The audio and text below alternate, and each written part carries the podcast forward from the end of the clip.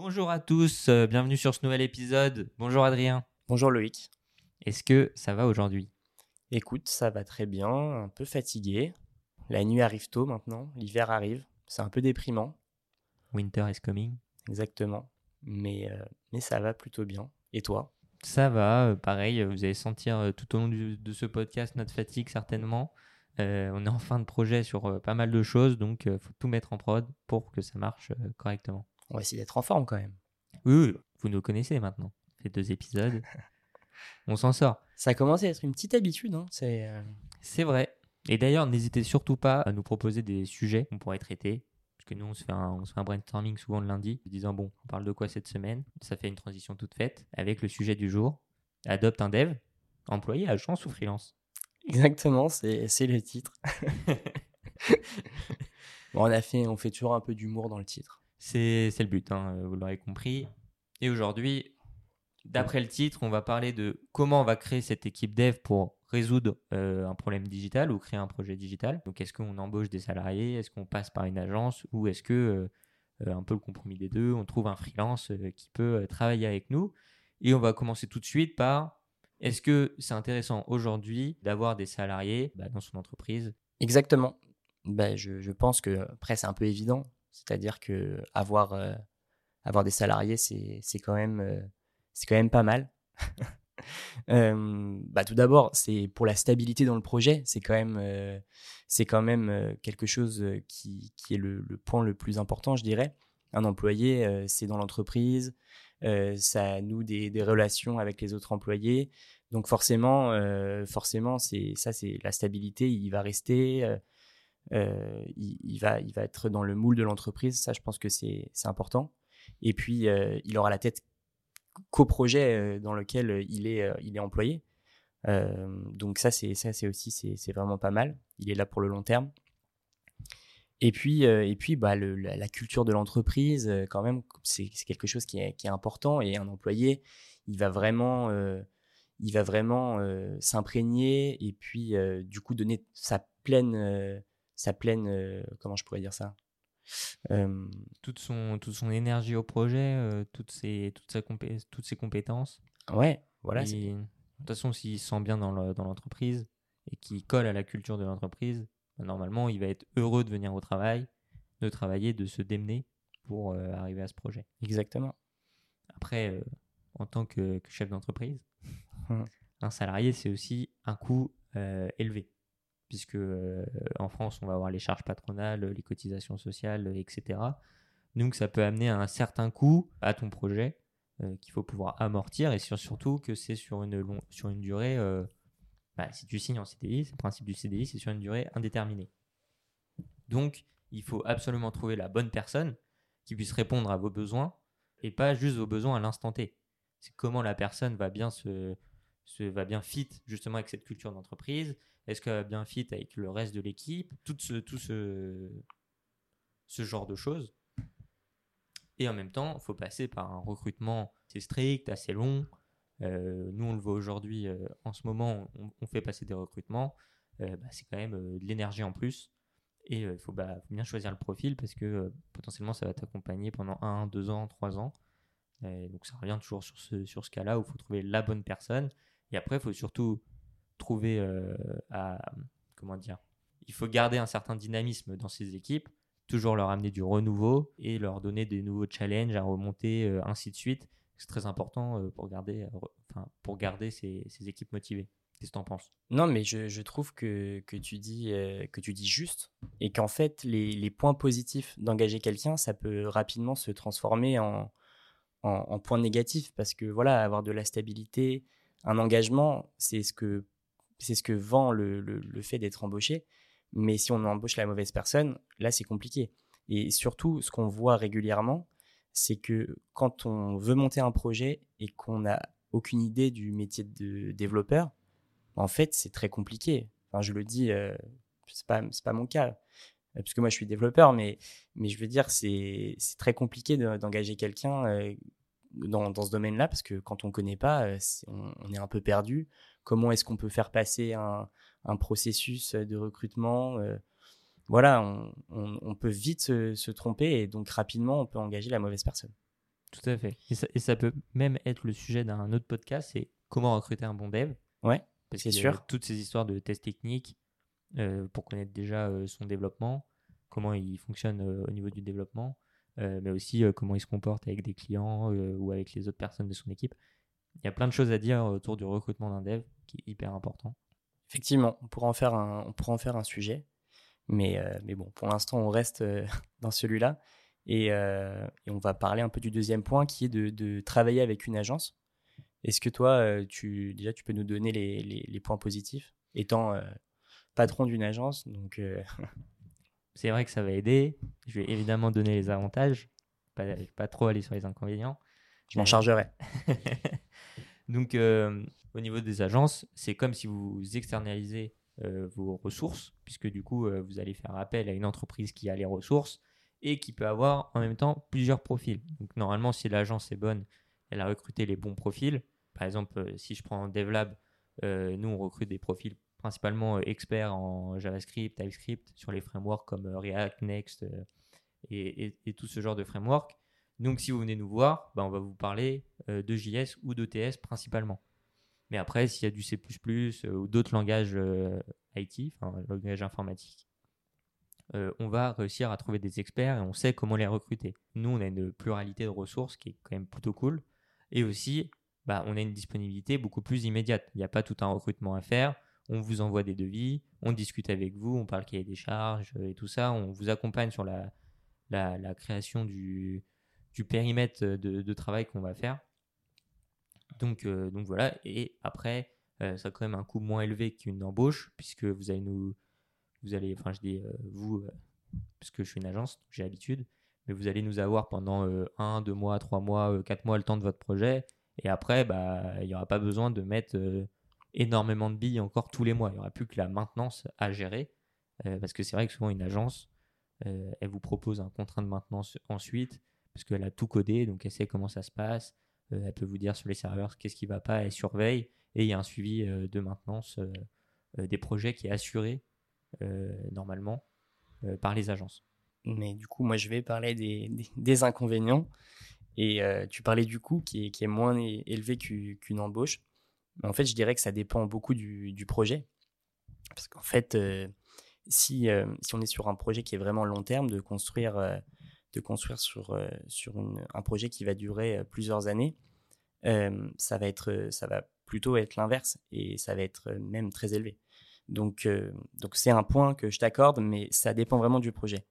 Ensuite, je dirais que quand on fait appel à une agence, il faut forcément avoir une idée assez précise euh, de, du, projet euh, d'un point de vue euh, sur la durée en fait. Parce qu'une agence, elle va produire un devis, donc il va falloir quantifier précisément.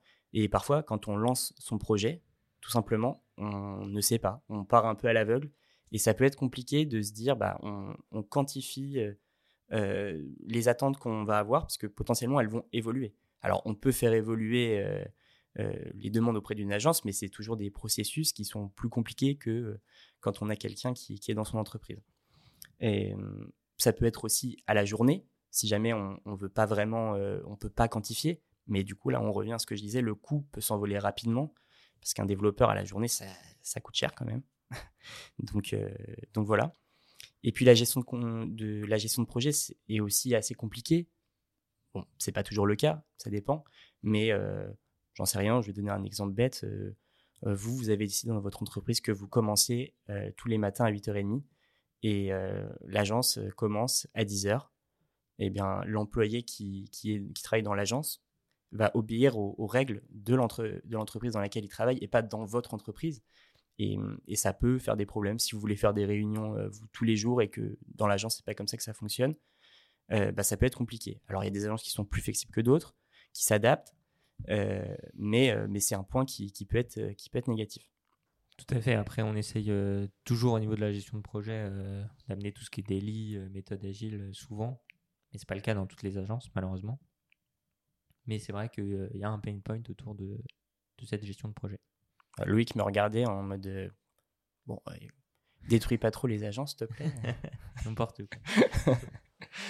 Il va être non, je rigole, je rigole. D'ailleurs, tu vas peut-être être réduit de salaire. Ah bon Oui, tu as dit du mal des agences.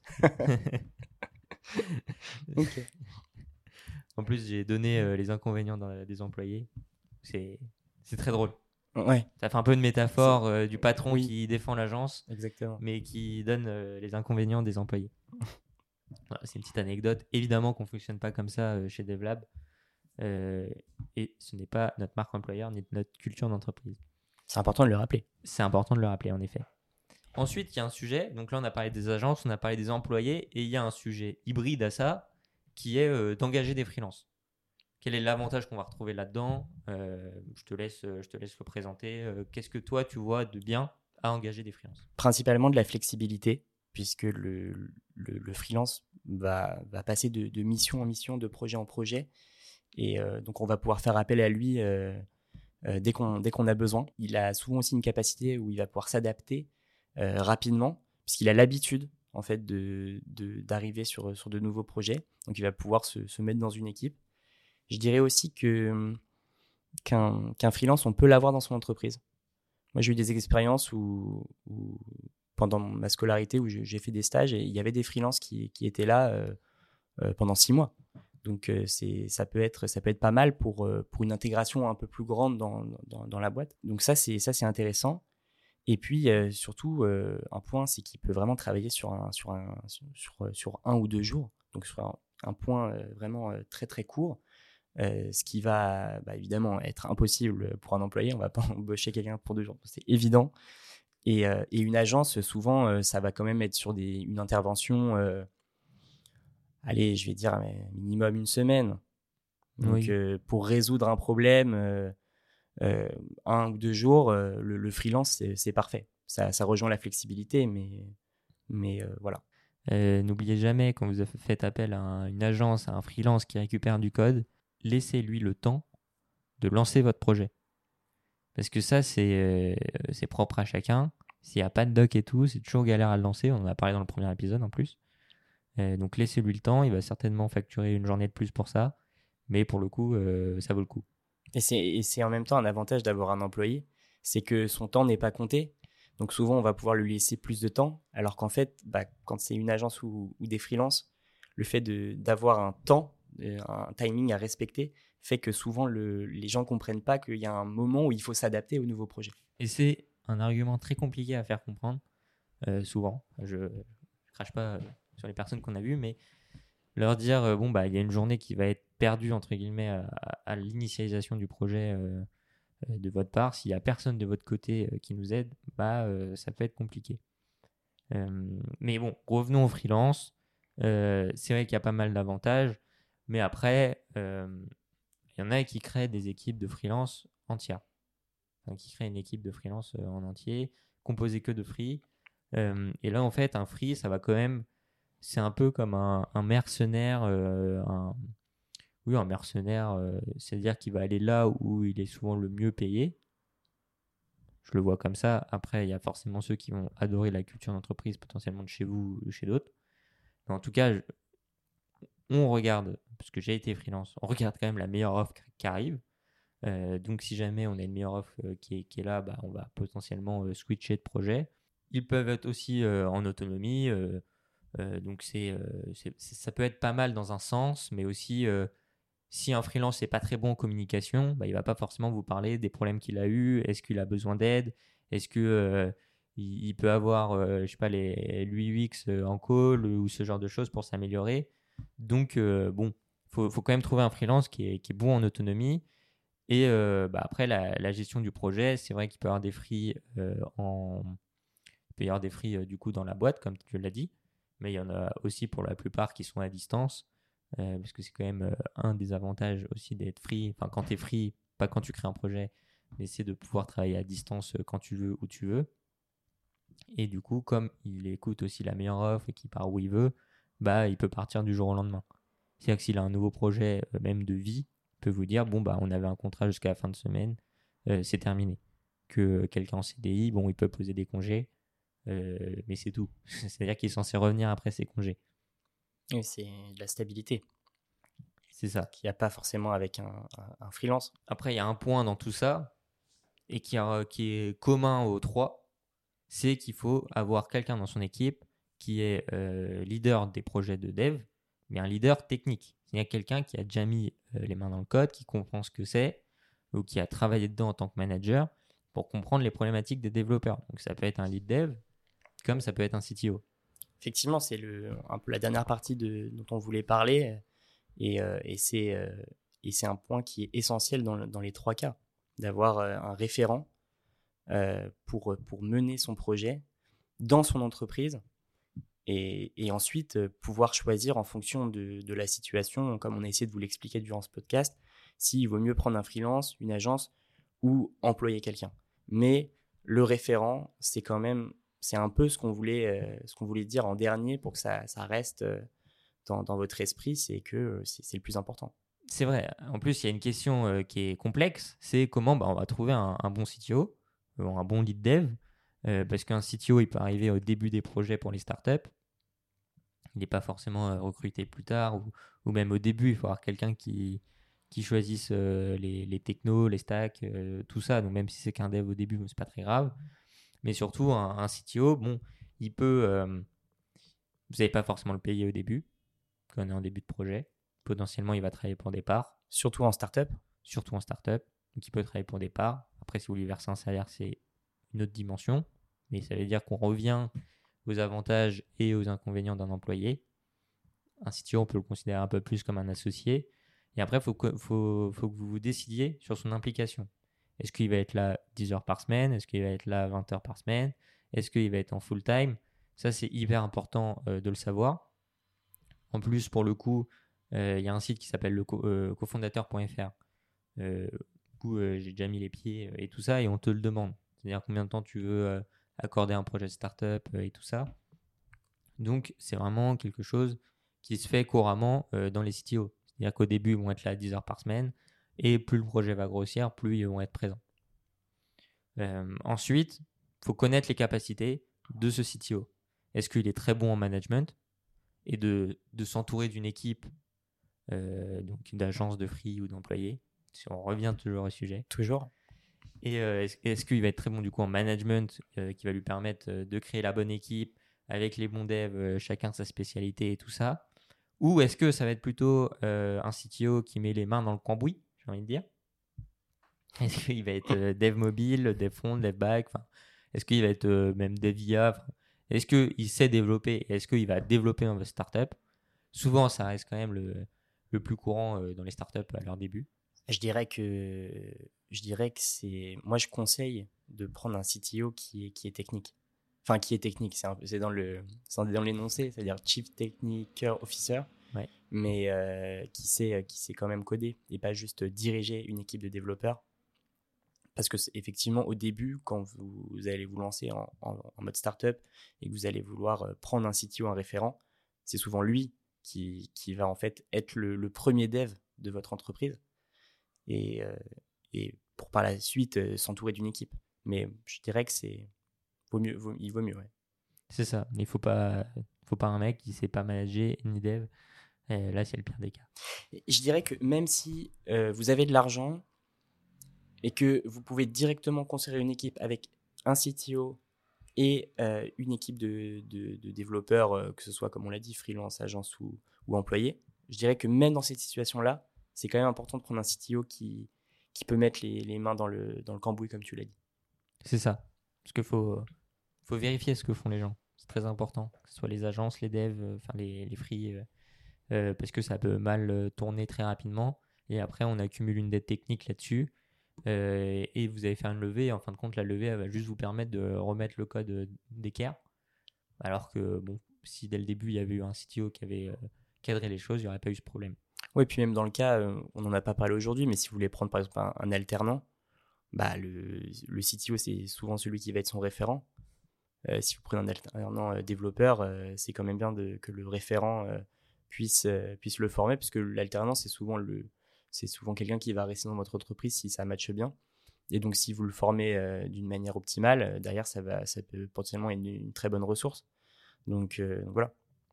Tout à fait. En plus, après, il y a des en plus de ces enjeux de formation et tout ça, on peut, euh, quand vous cherchez un CTO, Mais comme quand vous cherchez, euh, je suis en train d'élargir mon propos, mais comme quand vous cherchez euh, quelqu'un en marketing, un CPO ou autre, il faut connaître ses envies. Pourquoi il arrive dans une startup? Qu'est-ce qui l'intéresse? Est-ce que c'est le secteur? Moi, j'avais rejoint une startup, enfin, j'ai rejoint une startup dans, le, dans les sports mécaniques parce que j'adore ça. principalement. Après, est-ce que c'est un investissement? Est-ce qu'il voit que dans votre startup ça va grossir Il va mettre un peu d'argent, il va se retirer et et à partir aux Bahamas? Et oui. Je sais pas. Il peut y avoir ça aussi qui l'intéresse. Après, c'est à vous de voir euh, qu'est-ce qui, euh, qui vous plaît. Et il y a aussi un cas où euh, moi je, le suis beaucoup plus, c'est le challenge technique. C'est est-ce que ça m'intéresse ou pas techniquement de développer ça? Si c'est un énième appli mobile dans un secteur très connu, bon, est-ce que ça m'intéresse? Est-ce que je l'ai déjà fait? Oui, non. Si je l'ai pas fait, pourquoi pas? Mais sinon, bon, basta, comme on dit. Après, tu, tu pointes quelque chose, c'est que embaucher un CTO, ça peut être compliqué parce qu'il faut le convaincre. C'est ça. Si on veut quelqu'un de compétent, pour le convaincre, euh, potentiellement de quitter un, un, autre job ou alors de rejoindre, euh, comme tu l'as dit, 10 heures, 20 heures par semaine, euh, et ben, il, faut, il faut avoir les, les arguments. C'est pas toujours le, le, plus facile. Et en plus, je rajouterais, pour finir sur les CTO, parce qu'on a pas, pas mal parlé, du coup, c'est compliqué d'en trouver un comme tu le disais. Mais c'est essentiel. Mais c'est essentiel. Et après, un CTO, bon, bah, où est-ce que ça se trouve euh, on, va, on va se retrouver sur LinkedIn, euh, voir euh, qui parle, qui est dans ce domaine, ou même faire des petits salons de networking. Bon, après, trouver un dev dans des salons de networking, ça peut être compliqué. mais un CTO qui a un petit penchant business, c'est toujours très cool, parce qu'il comprend vos problèmes. mais voilà, il faut sortir, il faut être dans des incubateurs, vous pouvez en rencontrer. Mmh. Et donc, donc voilà, un peu, on, on retrouve les CTO et qu'est-ce qu'on en fait, et l'importance de CTO dans ces trois cas. Donc si on résume, quand on monte sa, boîte ou si on a déjà sa boîte, c'est important d'avoir un CTO pour pouvoir engager son équipe de développeurs. C'est un peu ce qu'on a dit. Ensuite, on a fait les avantages et les inconvénients. Bon, bah, c'est chacun, en fait, c'est en fonction. Moi, ce que je dirais quand même, c'est que le mieux, c'est quand même toujours, pour un projet long, une vraie entreprise, euh, d'avoir des employés mais par contre, ça coûte de l'argent et c'est pas toujours adapté. Mais sur un projet de start-up où on veut monter quelque chose, c'est quand même le, bah, c'est, le plus, le plus stable, le plus efficace. Évidemment, je vais mettre une nuance à ça. C'est que je l'ai entendu récemment et j'ai trouvé ça plutôt intéressant. C'est qu'on peut avoir des équipes en interne qui travaillent avec des équipes en externe. C'est-à-dire que vos équipes en interne, donc des employés principalement, ou même des freelances chez vous, ils vont être là au quotidien pour régler les petits problèmes, les petits bugs. Euh, tiens, faut rajouter, faut changer la couleur du header et des trucs du genre. Chiant d'appeler une agence pour ça. payer euh, une journée d'un mec qui va genre mettre du rouge sur votre header, c'est un peu fatigant. Par contre, le jour où vous voulez développer une fonctionnalité et que vous êtes en sprint, c'est-à-dire ok, il nous faut une fonctionnalité pour dans un mois. Une agence, ça peut être hyper intéressant parce que du coup, elle va être disponible immédiatement avec des ressources qualifiées et elle sait qu'elle a un mois pour le, pour le sortir. Donc, on peut aussi faire un mix de cette équipe interne et de cette équipe externe. Bah, je trouve que c'est une bonne, euh, une bonne manière de, de conclure. Je, je, ne suis que d'accord. Mais euh, effectivement, c'est vrai que c'est une bonne solution. Magnifique. Tu seras augmenté euh, ça. yes. Toujours finir sur une bonne note. C'est ça. Bah, on espère que vous avez aimé l'épisode. Il a certainement été un peu plus court que ceux d'habitude donc voilà, le sujet était aussi un peu plus euh, léger, très, euh, enfin dans la réflexion euh, d'une gestion de projet, comment on crée ça, et très peu de technique quand même. C'est ça. Donc voilà, peut-être que la semaine prochaine, on se retrouvera sur un sujet un peu plus technique. à vous de nous dire, n'hésitez pas à commenter sur, sur LinkedIn, sous mon post, si vous venez de LinkedIn évidemment. et si vous n'êtes pas de LinkedIn, allez sur mon LinkedIn pour aller voir le post et commenter en dessous euh, tiens, j'aimerais bien voir euh, un versus euh, React versus Vue. Et puis dites-nous si vous n'êtes pas d'accord aussi avec, le, avec les arguments qu'on a donnés, parce qu'on on est, on est jeune, on n'a pas forcément toute l'expérience, donc nous, c'est, c'est, on a fait comme ça un petit, une petite énumération de, des points qu'on, qu'on considère importants dans, sur cette question, mais on a, voilà quoi, donnez-nous votre avis aussi si vous voulez. C'est ça. on est ravis de, de, de vous écouter. Et et même d'avoir vos retours. Tout à fait. après, on est en échange la semaine d'après sur ce sujet. C'est magnifique. Et n'hésitez pas à mettre euh, une petite note euh, dans le, sur Spotify, Apple Podcast, là où vous écoutez. Et, et, un petit commentaire, nous, ça nous aide pas mal si vous faites ça. Ouais, c'est sûr. Donc voilà, bon, on se retrouve pour un prochain épisode la semaine prochaine. Au revoir.